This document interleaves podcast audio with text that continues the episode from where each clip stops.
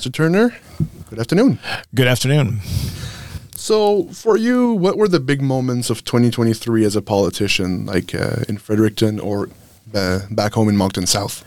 Um, I think probably more concentrated right now on, on Moncton South, which is really the heart of, of Moncton, I guess, in that we've, um, as you know, our, our, population continues to grow, and we've looked at a lot of different areas to address the challenges that come with population growth. You know, there's a lot of opportunity, but there's a lot of challenges as well. So, um, you know, major projects in our riding right now are some of the things that we're excited about. So, in the East End, uh, you've got the um, the we we'll call it the flood mitigation. There's a lot of areas of the East End of Moncton that that were susceptible to flooding.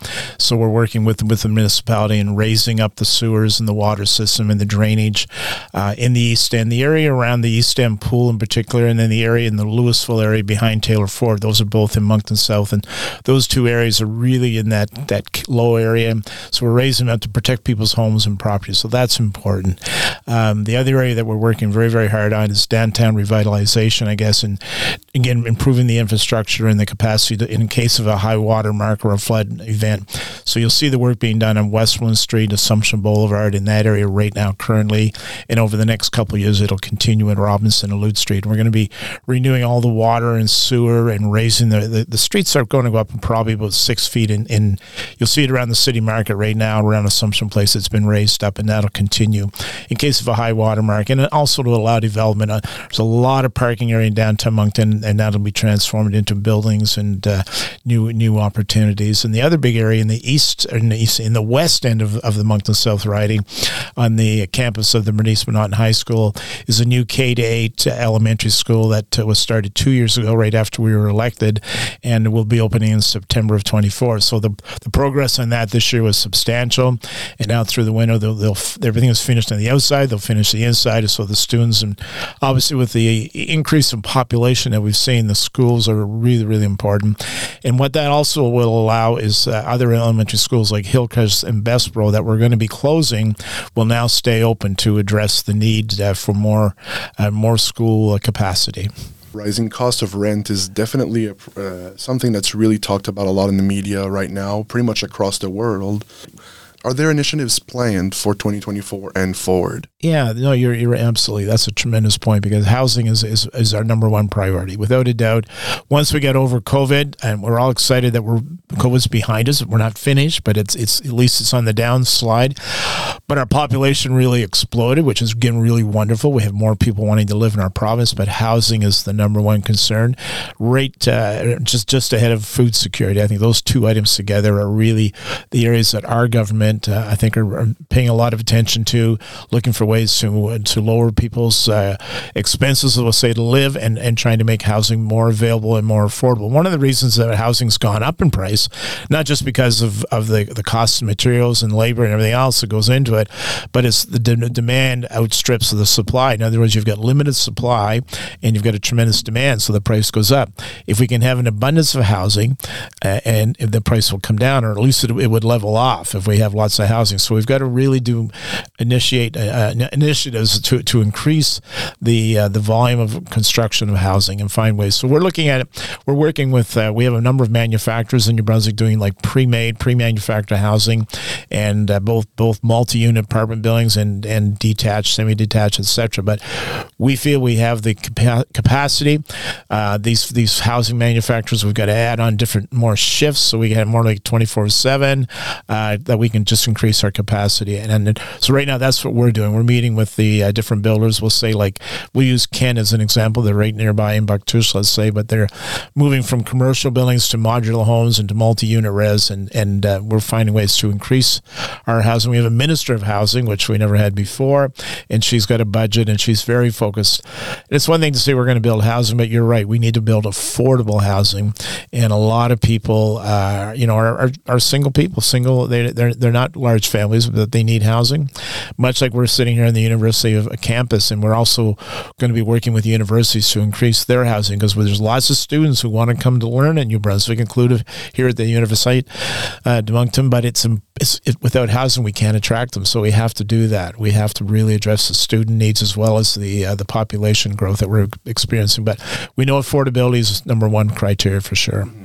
I know it's not your file specifically, but there was a uh, they lifted the um, cap on rent increases. I do believe at the start of 2023. You feel that your constituents are well served with this the, the lifting of this restriction. Absolutely. There's no doubt about that. We we our government did a, a study uh, to make sure with other jurisdictions and across north america not just canada but in the us and canada and what was found when you have a rent cap on uh, it, it, really stymies and, and, and, stifles growth in other words developers will just stop building because it's not it's a lot of times when they start to build a project, it takes three years to build a, like a hundred unit building. Let's say it'll take three years to construct, but the price of materials during that three years will keep rising up. So they can't, they can't, they can't be locked in because it's it, it's just it's not feasible for them to keep building. If they if they can't put their rates to to um, uh, to adjust for cost overruns when you're building these buildings, uh, then they because they don't know what the end cost is going to be when they start, and if there's a cap on their rents that they set, then their their hands are tied and so they can't get financing. Quite frankly, they, they, the lenders won't uh, won't allow it because they say, you know, if you if you don't have enough revenue coming in to pay the costs to build it, well, we're not going to lend you the money. Quite frankly, I'm just being blunt about it. So it's important that the developers uh, are able to adjust their their rents in, in accordance to what their costs are to maintain the property.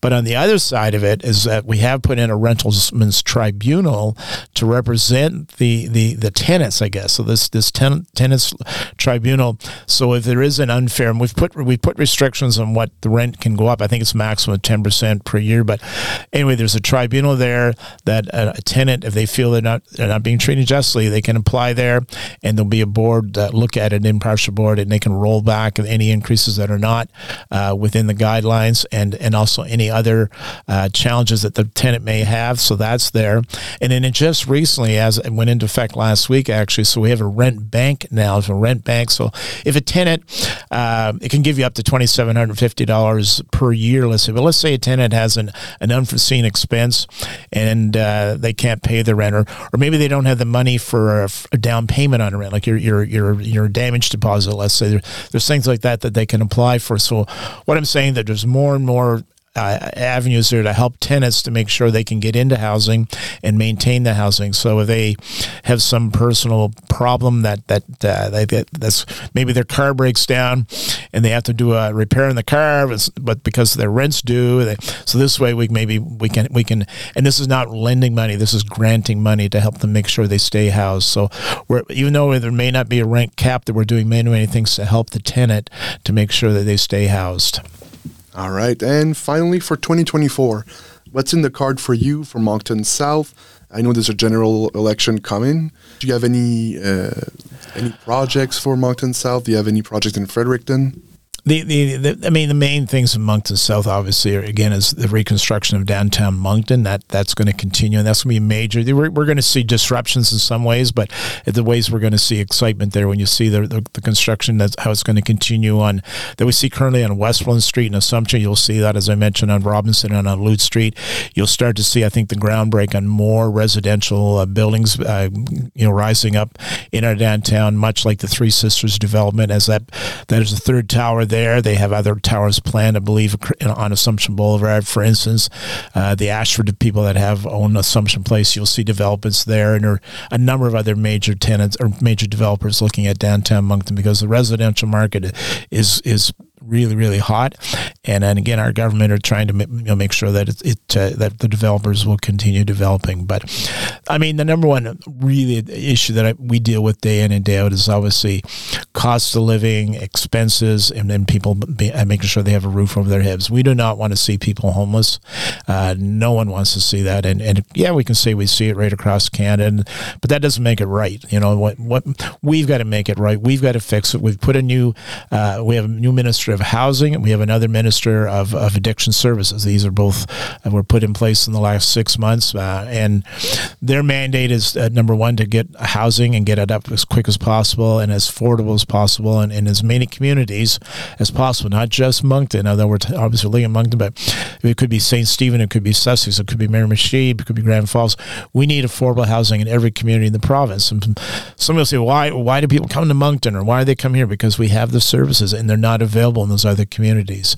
So we've got to make sure they are available. We got to make sure that that somebody from Miramichi or Bathurst or Campbellton that needs help can get it in their home community, not having to go down to Moncton where they don't know anybody, they don't know where anything is, and they and it's hard. But that, at least they can get a meal. But you know, so we want to make sure all the communities in the province are being serviced by social development. We want to make sure we have more affordable housing. And our shelter system, they're, they're doing a great job, social development, on rearranging uh, the services that we have so that it's not a shelter, it, it's not a temporary home, it's a stepping stone to getting a permanent home, getting a job, and, and getting back on your feet. And, and the, that's where the addiction services come in. So all those items are important to me, they're important to our government, and they're important to the people of Moncton South. Perfect. Greg Turner, MLA for Moncton South, thank you for coming to our microphone. Oh, look, thank you very much for the opportunity and uh, show you Noel.